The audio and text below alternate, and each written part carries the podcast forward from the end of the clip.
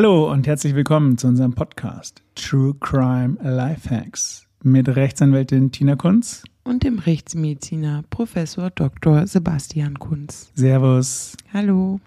Ich hoffe, ihr habt Weihnachten auch so schön verbracht wie wir im Rahmen eurer Familie. Viel gegessen, viel getrunken, was man halt so macht. Ja, und jetzt herzlich willkommen zwischen den Jahren zu unserer Silvesterfolge. Ich freue mich. Ich habe einen Fall mitgebracht, der sehr interessant ist und sehr tragisch ist äh, zugleich. Was kommt denn heute für eine Sache zum Aufruf? Heute kommt eine Sache zum Aufruf, die ich in München bearbeitet habe. Und zwar wurde polizeilicherseits berichtet, dass es während einer Silvesterfeier zu einem Todesfall gekommen sei. Und zwar in der Silvesternacht vor einigen Jahren hat man einen Anfang 30-jährigen Mann tot auf dem Gehweg vor seinem Haus aufgefunden. Und einer oder mehrere, die anwesend waren bei dieser Party, haben die Polizei gerufen. Was ist passiert? Da kommt jetzt der Ermittler zur Party. Freeze. Keiner darf sich bewegen, keiner darf sich mit dem anderen austauschen. Und dann wird losermittelt. Und die Ermittlungen haben diesmal ohne uns stattgefunden. Das heißt, äh, wir wurden quasi erst dazu gerufen zu Beginn der Obduktion. Das heißt, zunächst. Also die Polizei hat euch den Leichnam gebracht. Genau. Aber ihr seid ja trotzdem im, im Ermittlungsstadium aktiv und ähm, die Staatsanwaltschaft als Ermittlungsbehörde beauftragt euch. So ja. ist es ja geregelt. Richtig. Und wir müssen ja nicht immer zum Tatort kommen. Also manchmal werden wir zum Tatort gerufen, weil Sachen komplett unklar sind, weil sie gewisse Fragen haben, was die Todeszeit betrifft, äh, was die Umstände betrifft. Und wenn die Polizei der Meinung ist, dass die zumindest einigermaßen oder zumindest initial ein rundes Bild ergeben oder man sagt, okay, der Rechtsmediziner kann jetzt nicht so viel mehr dazugeben, so viel mehr vor Ort äh, ermitteln oder vor Ort an Informationen liefern, dann kann es durchaus sein, dass wir auch mal nicht zum Tatort gerufen werden, sondern dann heißt es einfach, okay, es wurde das und das und das ermittelt und wann können wir die Obduktion machen? Die müssen wir zeitnah machen, weil eben sehr viele Fragen offen sind. Aber mein Schatz, du bist dann immer noch in die Ermittlungen involviert, weil du vorher gesagt hast, wir waren diesmal nicht in die Ermittlungen involviert. Du bist es trotzdem. In dem Moment, wo du in die Obduktion machst, die ist ja in der StPO geregelt und durch die Staatsanwaltschaft angeordnet. Ja, im Idealfall können wir die Ermittlungen abschließen, indem wir alles herausfinden. Aber das ist natürlich nicht immer so. Also man kann ja nur das liefern, was die Obduktion bringt. Und wenn es Rahmenbedingungen gibt und Fragen gibt, die eben nicht rein durch das Morphologische gelöst werden können, dann sind wir, wie du schon sagst, nur ein Puzzleteil. So, was ist ihm passiert, dem armen Kerl? Das war die Frage. Also er wurde aufgefunden am Bürgersteig liegend vor seinem Haus. Und bei so einer Silvesterfeier ist es natürlich so, dass sehr viele oder zumindest ein Teil der Anwesenden natürlich alkoholisiert waren, mal mehr, mal weniger dass äh, gewisse Leute was mitgekriegt haben, mal mehr, mal weniger. Und die Aussagen sich dementsprechend zum Teil ja auch widersprechen. Hört sich jetzt nicht nach, nach München Stadt an. Nee, war München Land, das war Umgebung, ein bisschen weiter weg von München. Und wie viele Leute waren auf dieser Silvesterparty? Ehrlich gesagt weiß ich die genaue Anzahl nicht. Es war so eine klassische familiäre Silvesterparty. Ich müsste jetzt wirklich schätzen, also es waren jetzt nicht Hunderte, aber es waren durchaus zwei im zweistelligen Bereich. Also das ganze Dorf. das weiß ich nicht. Also es war zumindest eine Silvesterparty und wo wir dann letztlich den Leichnam bekommen haben, war der noch bekleidet, also in dem Zustand, wie man ihn gefunden hat, wurde er zu uns gebracht, was so ein bisschen skurril war, was nicht ungewöhnlich ist, aber im Gesamtbild halt natürlich was ist, was ähm, einem erstmal aufstößt, war diese Plastiktüte, an die erinnere ich mich noch, die mitgeliefert wurde und in dieser Plastiktüte haben sich Hirnreste gefunden. Hat die Polizei dann alles aufgesammelt, was sie. So ungefähr. Also Teile vom Hirn, Teile vom Schädel. Und da hat man natürlich auch dann gleich gesehen, wenn man sich den Kopf angeschaut hat, dass der in Stirnmitte, also direkt da, wo die Nase ansetzt, zwischen den Augenbrauen ähm, bis hochgehend im, im, im Stirnbereich, ein Loch hatte. Diese Frage, was nimmt man denn alles mit und puzzelt man das danach zusammen oder wie geht man quasi mit den Bruchteilen eines menschlichen Körpers, der verstreut rumliegt, um. Haben wir ja ausführlich besprochen in unserer Folge Die Oma muss weg. Also wer sich das gerne nochmal anhören möchte, unbedingt klicken. Und nun haben wir schon wieder irgendwie rumliegende Teile.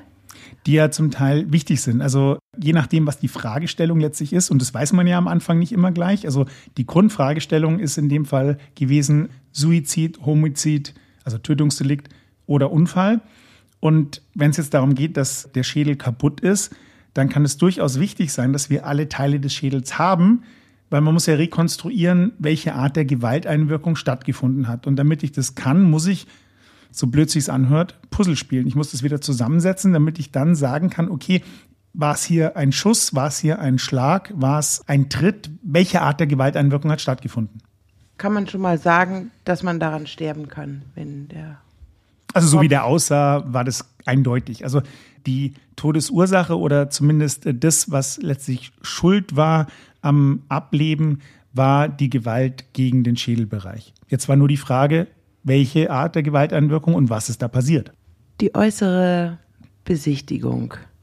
Was war da noch besonders auffällig? Wir hatten ja diesen, ähm, wie gesagt, diesen Defekt im vorderen Stirnbereich. Und zwar war der durchaus so Durchmesser, ich würde mal sagen, so vielleicht so acht bis zehn Zentimeter, also sehr groß. Der ging wirklich durch die Haut, die man ja hat im Stirnbereich, durch. Ähm, Schädel war eröffnet. Man hat Teile vom Gehirn gesehen. Teile vom Gehirn waren ja auch irgendwie rausgeschleudert in einer Art und Weise aus dem Schädelinnern heraus katapultiert worden. Und ähm, man schaut sich als erstes mal die, Rand, die Ränder an der Verletzung, um zu sagen, okay, haben wir hier beispielsweise Gewebsbrücken? Also Gewebsbrücken sind Teile, wo eben die Haut äh, kaputt gegangen ist, aber noch durch einzelne feine Gewebsteilchen zusammengehalten wird. Also man spricht dann von Gewebsbrücken. Das wäre beispielsweise bei einer stumpfen Gewalt der Fall. Also Tritte gegen den Schädel, ein Schlag gegen den Schädel. Das war nicht der Fall. Worauf deutet es hin, wenn ich eben keine Gewebsbrücken mehr habe? Das war die Frage. Man versucht dann die einzelnen Teile, also es war wirklich so ein, so ein Stern, der auseinandergeklafft ist und diese einzelnen Ecken des Sterns zusammenzuziehen, um zu sagen, ist es eine ähm, geschlossene Verletzung, also kann ich die Enden wieder zusammenfügen oder ist da ein Defekt, also ist da ein Loch? Und wir konnten sie nicht zusammenführen. Das heißt, da war irgendwie ein Loch. Und dann ist die Frage, okay, ähm, ist hier irgendwas in das Innere des Schädels hineingedrungen? Also beispielsweise beim Schuss wäre das klassischerweise der Fall. Ein absoluter Nahschuss, also ein aufgesetzter Schuss, verhält sich so, dass wenn das Projektil zusammen mit der Explosion, die durch das Treibmittel im Projektil, also im, im, im, Geschoss, also bevor das Geschoss rausgedrückt wird aus dem Lauf, gibt es eine Explosion und es wird nach außen gebracht. Und da geht nicht nur das Projektil nach außen, sondern natürlich auch Druck und verbrannte Teilchen. Und da ist es oft so, dass beim aufgesetzten Schuss eben diese, diese, dieser Druck, also diese Mischung aus verbrannten Teilchen, aus Schmauch, aus Gas, muss ja irgendeinen Weg finden. Und wenn der Lauf aufgesetzt ist, dann wählt sich der Lauf oder nicht der Lauf, sondern ähm, das Gemisch aus Gas und Resten den Weg des geringsten Widerstandes. Und, und dann habe ich nicht nur ein Loch, sondern sowas aufgerissenes. okay. Genau, das heißt, da wird die Kopfschwarte, also die Haut, die auf dem Schädel aufliegt äh, oder mit dem verwachsen ist, die wird dann sozusagen unterwühlt und dann platzt das Ganze auf. Also kann ich das unterscheiden, ob das, das ein aufgesetzter Schuss war oder ob der aus einiger Entfernung stattgefunden hat. Richtig. Also im Idealfall hat Wahrscheinlich man. Wahrscheinlich auch abhängig vom Geschoss. Ja, natürlich. Es ist immer abhängig von der Waffen-Munitionskombination. Mhm wie nah das wirklich dran war, also ob das wirklich mit Druck aufgesetzt wurde, also der Lauf entsprechend die Waffe, ob ein bisschen ähm, Platz dazwischen war. Aber primär sah es wirklich aus wie ein Schuss. Wer hatte die Waffe? Wo es gab keine die? Waffe. Es gab keine die, Waffe. Die war nicht noch in der Plastiktüte noch mit dabei. Nein, die war nicht mit in der Plastiktüte dabei. Was auch auffällig war, ist, dass der Mann über das gesamte Gesicht lauter kleine schwarze Flecken hatte. Wie schwarze Flecken, wie kann ich mir das vorstellen? Wie Leichenflecken? Oder nee, war der gesprenkelt?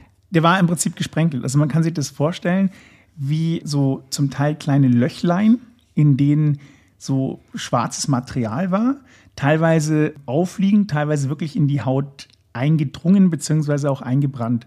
Und was man dann macht, ist, dass man das Ganze unter dem Mikroskop anschaut Und da haben wir sehr schnell festgestellt, dass es sich hier um Einsprengungen von brennenden und nicht verbrannten Pulverteilchen gehandelt hat. Also Schmauch bzw. irgendein Treibmittel, also irgendwas Explosives. Man spricht hier von sogenannten Schmaucheinsprengungen bzw. auch Gunpowder Tattooing, also wie so ein Tattoo reingetackert, kann man sagen. Und das hatte der über das gesamte Gesicht. Gunpowder Tattooing, passiert es auch ähm, bei Schüssen?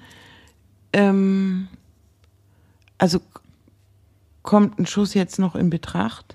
Ein Schuss kam zu dem Zeitpunkt noch in Betracht, weil es ja bei einem Schuss, der nicht aufgesetzt ist, also wo ein bisschen Platz ist zwischen Ende des Laufs und dem Ziel, also dementsprechend dem Gesicht, dann haut es ja nicht nur das Projektil raus, sondern mit dem Projektil auch verbrennende und unverbrannte Pulverteilchen vom Treibmittel.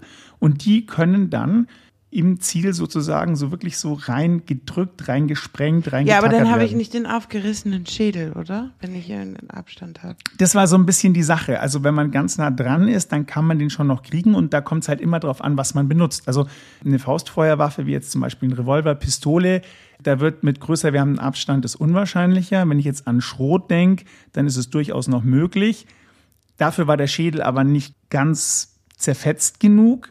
Ja, also wir hatten diesen sehr komischen Eintritt oder die komische Eintrittspforte, zumindest haben wir gedacht, dass es eine Eintrittspforte war. Und dann muss man natürlich erstmal suchen, okay, finde ich denn Schrot? Finde ich denn ein Projektil? Finde ich irgendwas? Hast du sowas gefunden? Man macht immer ein Postmortem CT, also man ähm, nimmt die, den Leichnam und äh, macht eine postmortale CT-Untersuchung, einfach um sicher zu gehen, weil das, was ich seziere, das kann manchmal ungenauer sein als das, was ich im Komplex sehe durch äh, die röntgenologische Aufarbeitung. Und äh, weder bei der Präparation noch äh, im Röntgenbild, also im CT-Bild, haben wir irgendein Projektil gefunden. Also es gab Eine Austrittswunde gab es nicht. es gab keine Austrittswunde und es gab kein Projektil. Das heißt, Also nix Schuss. erst sind wir mal ähm, dagestanden und haben gesagt, okay, es schaut aus wie ein Schuss. Es hat die Merkmale eines Einschusses. Aber es hat die Merkmale von mehreren verschiedenen Arten von Schüssen. Also konnte schon mal kein bestimmter gewesen sein. Genau. Aber was ist explodiert? Irgendwas ist ja explodiert. Richtig. Also du gehst in die vollkommen richtige Richtung. Und das ist unsere Silvesterfolge. Jetzt komm. Jetzt kommt's, genau. Und zwar, der Verstorbene ähm, war ein Pyrotechniker, also ein Hobby-Pyrotechniker. Das heißt, er hat die pyrotechnische Ausbildung absolviert. Hatte er denn die Erlaubnis, den entsprechenden Befähigungsschein oder eine Ausnahmegenehmigung nach Paragraph 7 oder 27 Spreng Sprengstoffgesetz? Ja, die hatte er. Also er war gelernter Pyrotechniker, hat es auch angewandt, also im Hobbybereich, das heißt, er hat das jetzt nicht gewerblich gemacht, aber die hatte er. Also er durfte mit gewissen ähm, Sprengmitteln, also beispielsweise Schwarzpulver, hantieren. Gut, so jemand kennt sich ja eigentlich aus. Das sollte man meinen. Und was vorgefallen war, was viele Zeugen gesagt haben, ist, dass zu Silvester natürlich Böller gezündet werden müssen, sollen, dürfen. Und er hatte einen selbstgebauten Standböller. Ein Standböller, das kann man sich so vorstellen, das ist eine Metallplattform. Woher weißt du das, was du mir jetzt erzählst? Das hat die Polizei uns dann mitgeteilt. Also die hatte Danach, ja, aber, aber initial hast du es hast du's wirklich nicht gewusst, jetzt hier irgendwie äh, Böllerunfall oder so. Initial haben wir das nicht gewusst. Ähm, man muss sich das bei einer Obduktion auch so vorstellen, ähm, man geht da ran und die Ermittlungen laufen ja parallel. Also wenn wir die Obduktion machen, gibt es ja andere Polizeibeamte, die noch vor Ort sind, die noch die Leute ähm, befragen. Und da hat sich dann langsam rauskristallisiert und dann ist man im telefonischen Austausch. Also dann sagt man, Moment mal, was gab es denn da noch? Also wir sind ja bei Silvester und da liegt es ja nahe, wurde da irgendwie geschossen, wurde da geböllert, gab es Raketen? Was, was war das? Und dann ruft der Polizeibeamte, der äh, mit an der Obduktion ist, also der Ermittlungsbeamte, ruft dann seine Kollegen an. Und dann gibt es dann Austausch und je nachdem, wie weit die sind, kommen dann durchaus während der Obduktion auch noch weitere Informationen zu uns. Und das war da auch der Fall. Und dann stand ein sogenannter Standböller im Raum. Und zwar ist ein Standböller eine Metallplattform, also eine Platte. Und auf dieser Platte sind Metallrohre aufgeschweißt. Also senkrecht stehende Metallrohre, in dem Fall waren es fünf Stück. Die haben unten ein kleines Löchlein, wo die Zündschnur reinkommt und dann stopft man da von oben ein Sprengmittel rein, ein Treibmittel rein, stopft es dann mit Zeitungspapier und zündet es unten an. Also ähnlich wie eigentlich jetzt so, so Böller, Schießbatterien. Da ist das alles irgendwie aus Pappe zusammengepresst. Also quasi die, die, die nachhaltigere Variante davon. So kann man das sagen, ja. Und das Ziel ist, dass es halt wumst. Und je nachdem, was man als Treibmittel nimmt, ähm, gibt es natürlich auch noch so ein bisschen so ein Funkenregen oder so ein, so ein Funken-explosionsartiges Gemisch, das da rauskommt. Also Krach plus so ein bisschen Optik. Und diese Rohre waren so groß, dass die jeweils äh, mit, das hat man im Nachhinein erst festgestellt, mit 50 bis 55 Gramm ähm, Treibmittel gefüllt werden. In dem Fall wurde wohl Schwarzpulver verwendet. Und was macht es aus? Heißt Schwarzpulver Schwarzpulver, weil es schwarz ist? Du hast ja auch von schwarz gesprenkelt geredet. Also ähm, Schwarzpulver ist schwarz, ja. Ähm, das äh, ist im Prinzip fein gepulverter Feststoff, bestehend unter anderem aus äh, Kalisalpeter, Schwefel, Holzkohle. Und je nachdem, welche Mischung man da nimmt an Explosionsmittel, ähm, hat man halt eher mehr Krach oder eher mehr Optik oder es brennt schneller und langsamer. Also es gibt ja ganz viele verschiedene Explosionsmittel und Schwarzpulver ist im Prinzip das in Anführungszeichen harmloseste. Also das wird typischerweise bei Feuerwerkskörpern verwendet.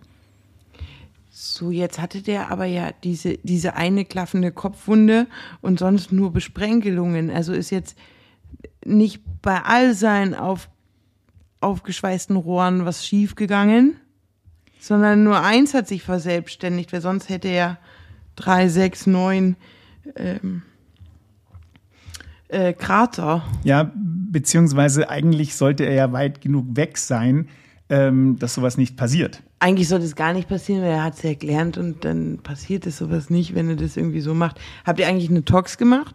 War die der haben, besoffen? Die haben wir auch gemacht. Das ist natürlich das Erste, was man denkt äh, im Rahmen von einer Silvesterfeier. Das ist ganz klar. Wir haben Alkohol untersucht und er hatte einen Alkoholgehalt, der gar nicht so viel war. Ja? Also wir sind hier bei 0,28 Promille gewesen. Das ist ein Glas Sekt. Richtig, je nachdem, in welcher Zeitspanne man es trinkt. Aber dieser Grad der Alkoholisierung wird schon was damit zu tun gehabt haben, ähm, wie die ganze Geschichte ausgegangen ist. Denn so ein Landwirt aus dem Münchner Umland, aus Oberbayern, der ist bei 0,28 Promille nicht auf Betriebstemperatur. Das sagst du jetzt. Das ist ein ja, das sag ich. Das sag ich. Also, das ist ganz, kann ich ganz klar so einordnen. Ja, die Zeugenaussagen haben gesagt oder bestätigt, was du schon ähm, angesprochen hattest, Zwei Rohre haben gezündet und zwar perfekt. Und das dritte Rohr hat nicht gezündet.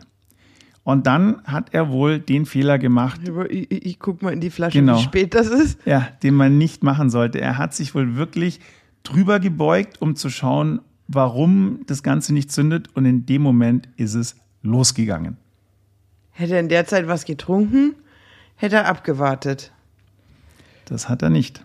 Und eigentlich sollte man wissen, dass wenn was nicht zündet und das erst kurz her ist, wo es nicht zündet, dass da durchaus noch irgendwelche Funken brodeln können und sich das sozusagen sekundär entladen kann und man das eigentlich wegkicken sollte. Hat er nicht gemacht. Und ähm, das waren die Zeugenaussagen und letztlich hat die Obduktion das dann auch bestätigt. Also wir haben diese Einsprengungen ähm, von dem Schwarzpulver nicht nur im Gesicht gefunden, nicht nur im Schädel, sondern auch im Gehirn, also in Teilen vom Gehirn, die noch da waren. Und man muss sagen, so Schwarzpulver, auch wenn es jetzt im Vergleich zu anderen Explosionsmitteln eher weniger stark ist, reicht es durchaus aus. Also das hat Wumms. Also wenn man jetzt beispielsweise ein Sprengmittel nimmt wie Nitropenta, nur mal, damit man so einen gewissen Vergleich hat. Ja. Das hat eine Detonationsgeschwindigkeit von ungefähr 8400 Meter pro Sekunde. Trinitrotolul, also TNT, hat 6900 Meter pro Sekunde und bei Schwarzpulver sind wir so bei 300 bis 600 Meter pro Sekunde. Das heißt, relativ low. Relativ gesehen low. Da kommt es natürlich darauf an, wie stark du das stoppst und wie viel du nimmst und welchen Abstand du hast. Aber es reicht. Und das ist was, was immer wieder unterschätzt wird. Also ob das jetzt äh, ähm, das Schwarzpulver ist, das wie gesagt in so einem Standböller ist, ob das in einer Rakete ist. Es hört sich nach wenig an, weil es schießt ja kein Projektil, ist ja harmlos. Aber das ist es nicht. Also es reicht im Prinzip diese Explosion von diesen 50 bis 55 Gramm Das reicht aus, wenn man sich drüber beugt. Also der Abstand war dann wohl so 30 bis 50 Zentimeter, dass hier diese Ladung, also diese geballte Ladung an Gasen austritt und durch die Druckwelle, durch die Detonation einem buchstäblich das halbe Gesicht und den Hirnschädel eröffnet und hier eine lebensbedrohende bzw. tödliche Verletzung hervorruft. Wir müssen jetzt nochmal für unsere Zuhörer eine ganz, ganz klare Warnung aussprechen. Wenn ihr irgendwelches Silvesterfeuerwerk ähm, zündet und es nicht ganz funktioniert, weil ihr dieses Jahr nur die nehmt, die ähm, ihr seit fünf Jahren im Keller von A nach B räumt. Und weil man keine mehr kaufen kann? Weil man kann. Das hätte jetzt für den nicht gegolten. Nein, nein, das ist das schon für den nicht Jahr, gegolten, auch, Jahre auch, ja. auch in, in, ja, auch in der jetzigen Zeit. Ja, ja, klar. Er, er hätte es kaufen können. Er Natürlich. Ist, äh, Pyrotechniker. Er hätte es auch machen können. Außer natürlich in den Zonen, wo es nicht erlaubt ist. Ganz davon ab. Egal. Ähm, irgendwelche Blindgänger und Blindgänger sind immer die, die nicht sofort zünden. Nicht nochmal anzünden, nicht aufheben, sich nicht drüber beugen. Ich weiß jetzt nicht, was die sachgerechte Alternative ist, mit denen umzugehen. Warten. Weil, warten. Ich habe ich hab ehrlich gesagt am, am, am, am, Neujahrsmorgen immer, immer Angst gehabt. Also je, jedes Jahr habe ich Angst mit unseren Hunden. ja, weil die die nämlich total toll finden, diese Ja. Böller, gezündet Spazieren oder nicht zu gezündet. gehen, Ja, spazieren zu gehen ähm, und, und, und an dem ganzen Müll vorbeizulaufen. Erst habe ich Angst, dass was hochgeht. B, habe ich Angst, dass einer unserer Hunde da mit einem Spielen anfängt und es dann hochgeht. Also ich bin da wirklich ganz skeptisch. Ich weiß gar nicht, wie ich damit umgehen soll. Aber das sind ja ähm, Detonationen oder mögliche Detonationen, ähm, die eine Zündung brauchen.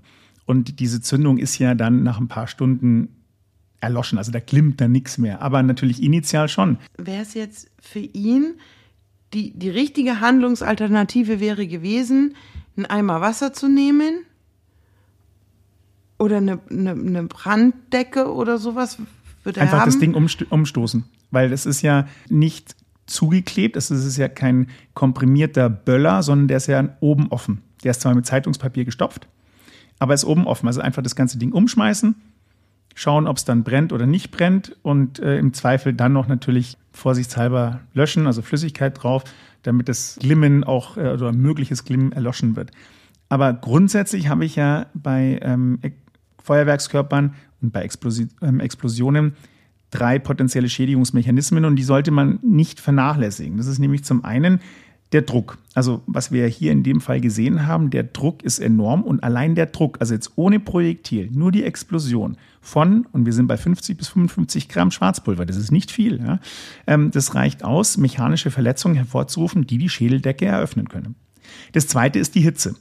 Also wenn ich jetzt einen Böller in der Hand habe beispielsweise, also die Hand ist sowieso ein sehr gefährdete, ähm, gefährdetes Körperteil. Jetzt bellt unser Hund im Hintergrund. Ich weiß nicht, ob ihr das hört. Äh, der Dexter träumt gerade. Dexter ist okay. Sorry für das. Also, die thermische ähm, Veränderung. Ja, und die Hand ist ein, ein, ein, ein Körperteil, das sehr exponiert ist, weil viele Leute den Böller zu lange in der Hand halten oder sich Spaß draus machen, so lang wie möglich in der Hand zu halten, damit er noch in der Luft explodiert. Und da passieren jedes Jahr Verletzungen thermischer Art. Und das dritte ist der Schalldruckpegel. Also die Böller sollte man auch nicht in der Nähe vom Ohr zünden, weil hier durchaus Spitzenpegel von 145 bis 160 Dezibel Schalldruckpegel erreicht werden können. Also ich fasse jetzt nochmal zusammen. Die Gefahr beim Böllern. Es gibt Explosionen, die deinen Schädel eröffnen können oder dir sonst was wegsprengen. Zweitens Verbrennungen. Drittens Hörsturz. So kann man das Zusammenfassen. Also aufpassen, nicht, dass ihr auch beim Basti gesprenkelt da liegt. Aber dazu später nochmal mehr. Ähm, wir sind noch gar nicht mit der Obduktion fertig, ne? Also es kann ja durchaus sein, dass das jemand manipuliert hat. Es kann auch sein, dass es einen Grund gab, dass er da vielleicht sich drüber gebeugt hat, gestolpert ist. Ähm, gestolpert ist oder irgendwie ein Herzleiden hatte oder, oder. Richtig, also es muss ja bei so einer Situation alles ausgeschlossen werden, was eventuell eine Bewusstseinstrü zu einer Bewusstseinstrübung geführt haben könnte. In dem Fall haben wir nichts Pathologisches gefunden an den inneren Organen, was eine plötzliche Bewusstseinstrübung erklären würde. Also er hatte jetzt nicht einen Herzinfarkt, weswegen er einen Schwächeanfall hatte und sich ist. vorgekippt ist, über, ähm, über diesen Böller gebeugt hat oder ähm, eine Arterie des Gehirns, die verstopft war oder irgendwas anderes, wo man sagt, er hat sich nicht gut gefühlt. Und wie gesagt, Alkohol, Toxikologie war ja auch nicht ähm, in einem Niveau, wo man sagt, okay, hier gab es eine Beeinflussung. Also keine Beeinflussung aus sich selbst heraus. Wie ist es mit der Manipulation? Konntest du die ausschließen? Wir haben dann zusammen mit dem Bayerischen Landeskriminalamt den Standböller untersucht und haben entsprechend Versuche durchgeführt, beziehungsweise das Landeskriminalamt hat halt geschaut, war der überhaupt funktionsfähig? Ist es überhaupt möglich, so wie geschildert wurde, hier eine Detonation hervorzurufen? Und die haben festgestellt, dass das Ganze funktionsfähig war. Eine Manipulation war von Zeugenseite auszuschließen, weil die alle relativ gleich waren, die Aussagen. Also er hat es selber gezündet, er hat es selber präpariert, ähm, war kein anderer dran und die ersten zwei Rohre haben ja auch ganz normal detoniert, so wie es gedacht war, so dass man hier sagen konnte, okay, es hätte auch keinen Sinn gemacht, was willst du jetzt da groß manipulieren in der Hoffnung, dass er sich drüber beugt. Also das ist zu weit hergeholt, da gab es keine Anhaltspunkte für. Aber du selber konntest es jetzt nicht, nicht unterscheiden mit, mit deiner Obduktion. Nein, nein, nein, also da braucht man Spezialisten. drumherum Ermittlungen. Genau, genau, das ist im Nachgang passiert. Ähm, Hast du das publiziert? Ja, ja, das haben wir publiziert. Zusammen äh, mit meinen Co-Autoren, die ich an dieser Stelle durchaus gerne erwähnen möchte und mich auch bedanken möchte, beim Herrn Professor Peschel, der Frau Zinker und äh, der Frau Kraus aus München, meine damaligen Kolleginnen und Kollegen. Also Olli, Billy, Grüße gehen raus. genau, Bettina, nicht vergessen. Und natürlich Landeskriminalamt. Also man arbeitet bei Schüssen und bei Explosionen ähm, sehr gerne eben mit Fachleuten vom und wenn man in München arbeitet, Bayerischen Landeskriminalamt zusammen. Und dann werden auch die Versuche gemacht, um zu schauen, ob das auch realistisch ist, wenn man eben diese Menge an Schwarzpulver da reinstopft, das zündet und sich 30 bis 50 Zentimeter rüberbeugt, wie es geschildert wurde, ob das realistisch ist. Also es ist eine Zusammenarbeit zwischen, ähm, wie gesagt, äh, Polizei, Ermittlungsbehörde und eben den Ergebnissen der Obduktion. Ja, aber ihr habt euch ja nicht da drüber gebeugt. Ihr habt ja Dummies verwendet oder Schweinedummies. Also du kannst es ja messen. Du kannst ja, kannst ja die Detonationswelle, die Druckwelle messen. Du weißt, wie viel Schwarzpulver, was das für ein Gemisch war, zumindest laut Zeugenaussagen. Der hat ja auch Buch geführt, was er alles eingekauft hat. Also der war da sehr akkurat und ähm, so konnte man das durchaus rekonstruieren. Und letztlich haben wir dann auch als sozusagen finales Ergebnis der Obduktion werten können, dass als Todesursache ein akutes zentrales Regulationsversagen Fakt war. Bei einer Explosionsverletzung des Mittelgesichts und des Hirnschädels mit Teilenthirnung. Also man redet da von einer Teilenthirnung, wenn Teile des Gehirns durch diese Druckwelle sozusagen vom Schädel nach außen getragen werden. Zum Tod beitragende Faktoren gab es keine, also keine innere Erkrankung, wie ich schon gesagt habe, keine toxikologische Komponente. Ja, und den inneren Willen, den kannst du nicht mehr ergründen nach dem Tod. Ja, aber das ist in dem Fall, also der war jetzt nicht suizidal, also da gab es keine Anhaltspunkte für. Und der Tod, ähm, also die Todesart, nicht natürlich akzidentiell. Also Suizid, Homizid wurde ausgeschlossen. Gut, also dieser Akzident, dieser Unfall hätte auch ähm, nach jetzt geltender Verordnungslage so geschehen können. Denn ähm, der arme Verstorbene verfügte ja eben über eine Sondergenehmigung. Er war Pyrotechniker, er hatte die Ausbildung. Also die dürfen auch an Silvester böllern, Pyrotechniker. Unter den jetzigen Bestimmungen. Du musst Dinge unterscheiden. Also jetzt dieses sogenannte Böllerverbot ähm, ist aufzusplitten. Einmal, es ist ähm, nicht mehr erlaubt, die diese ähm, nach der Kategorie 2 Sprengkörper, Anlage zum Sprengschutzgesetz, die abzugeben, also zu verkaufen, zu verschenken und so weiter. Deswegen sind diese ganzen Sonderbuden, Straßenstände, Silvesterfeuerwerk, das gibt's alles nicht mehr. Du darfst es nicht mehr verkaufen. Jetzt muss ich dich kurz unterbrechen. Kategorie 2? Kategorie 2 Zwei sind die, von denen eine kleine Gefahr ausgeht, der Schallpegel gering ist, der Sicherheitsabstand in der Regel acht Meter beträgt und die sonst, also auch regulär, ohne irgendeine Verordnung, nach, der, äh, nach dem Sprengstoffgesetz nur am 31. Dezember und 1. Januar gezündet werden dürfen und nur, ich glaube, am 27. und 28. Äh, bis zum 31. verkauft werden dürfen. Also die ein Prüfsiegel haben. Die haben ein Prüfsiegel, sonst dürften sie ja in Deutschland gar nicht verkauft werden. Mhm. Genau. So, und die kann ich jetzt halt nicht mehr erwerben. Aber darf ich sie zünden, wenn ich sie noch im Keller habe? Ja. Ach, das darf ich. Das darfst du, aber natürlich nur ähm, in, in den Bereichen, die deine Kommune halt äh, für, die, für den Bereich, für den deine Kommune kein Verbot ausgesprochen ja, also in Innenstädten habe ich gehört, also in manchen zumindest ähm, ist ja Böllerverbot, also da darf ich es dann nicht. Aber genau. wenn das für meine Haustüre nicht gilt, dann kann ich den Keller durchforsten und was ich da finde, kann ich anzünden. Das geht, deswegen finde finde ich, ich finde es ich find's eigentlich umso gefährlicher, wenn ich die Blindgängergefahr so groß finde. Aber da müsste ich mich auch mal mit einem Sachverständigen äh, zusammensetzen, ob das so ist oder nicht. Also was ich aus der rechtsmedizinischen Erfahrung sagen kann, ist, dass wenn wir Schussvorfälle haben, also bei Schuss hat man es mehr als bei Böllern, weil die einfach mehr auftreten, dass alte Munition einfach nicht mehr so viel Wumms hat. Da zündet nicht mehr das gesamte Treibmittel und somit haben die nicht mehr die Geschwindigkeit, die Explosionsstärke. Und ich würde davon ausgehen, dass wenn man jetzt wirklich alte Böller hat, dass die entweder nur noch so ein bisschen zünden oder halt gar nicht mehr, beziehungsweise dann die Blindgängergefahr haben. Ja, was du schon gesagt hast, das ist ja richtig. Ja. Aber auch ohne Blindgänger passieren natürlich schon immer mal wieder Verletzungen. Gut, die wären aber jetzt in diesem Fall, weil er hat es wahrscheinlich auf seinem Hof gezündet, weil er Landwirt auf seinem Hof gezündet, mit seiner Ausnahmegenehmigung. Ähm, da hätte es geltend nichts getan. Ganz davon ab, wie viele also ist es so, dass du jetzt quasi am 1.1. eine Sonderschicht einschieben musst, wegen über, überzählig äh, vielen Bölleropfern? Also wir nicht. Deswegen ist dieser Fall auch ein ganz spezieller Fall, den wir dann auch publiziert haben, weil Todesfälle mit Böllern extrem selten sind. Passieren, ganz klar, aber selten. Was viel öfter ist ähm, und äh, häufiger vorkommt, das sind, was ich schon beschrieben habe, die Verletzungen, eben Verbrennungen, Verletzungen der Augen und der Hände, das ist ganz oft so.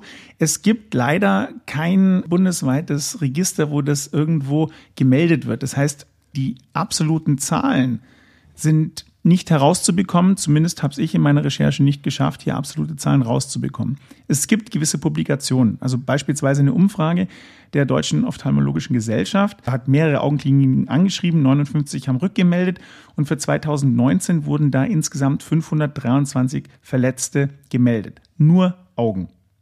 Es gibt eine Studie von Brockus 2021, die haben Verletzungen durch Feuerwerkskörper ähm, am Universitären Notfallzentrum in Bern nachgeschaut und geforscht und hier sind 59 Fälle dokumentiert worden, überwiegend die Hände betreffend. Also es gibt einzelne Publikationen, aber wie viel jetzt Gesamtdeutschland gesehen wirklich dann in die Notaufnahme kommen, oder beziehungsweise nicht in die Notaufnahme gehen und erst dann nach ein paar Tagen gehen, weil das ähm, anfängt zu eitern, die Verletzung, oder weil man halt an ja, Silvester noch betäubt ist. Die Argumentation ist ja, dass ähm, so viele irgendwie um, am Silvesterabend ähm, durch die Böllerei intensivpflichtig werden. Also es gibt sicherlich ein erhöhtes Aufkommen. Also das ist ganz klar. Ja. Es gibt auch Publikationen, die sagen, dass ähm, mit einer erhöhten, ähm, mit einem erhöhten Verkauf, also wenn man sich die Verkaufszahlen anschaut und die Zahlen anschaut, wo es eben diese Inzidenzen gibt, dass hier eine Korrelation besteht, das ist richtig. Aber tödlich gesehen haben wir keine Vorfälle oder ganz, ganz wenige. Gut. Willst du noch was von mir wissen? Ja, ich würde noch gerne wissen, wie das jetzt rechtlich nochmal ist. Also ich darf meine Böller, die ich im Keller habe, zünden. Das finde ich schon mal ganz schön. Wenn ich sie trotzdem erwerbe im Ausland, also ich weiß gar nicht, Österreich hat das ein Böllerverbot. Also die angrenzenden Länder. Die typischen Länder, die in dem Zusammenhang genannt werden, sind halt Polen, Tschechien, Niederlande. Das sind halt so, so, so, so Böller-Einfuhrländer. Weil die stärkere Treibmittel oder mehr Treibmittel haben, die eben nicht der Norm entsprechen. Und die werden aber dann illegal eingeführt. Aber wenn ich jetzt Feuerwerkskörper kaufe, die ein Siegel haben, die ich im Ausland kaufe, die darf ich einführen. Ja.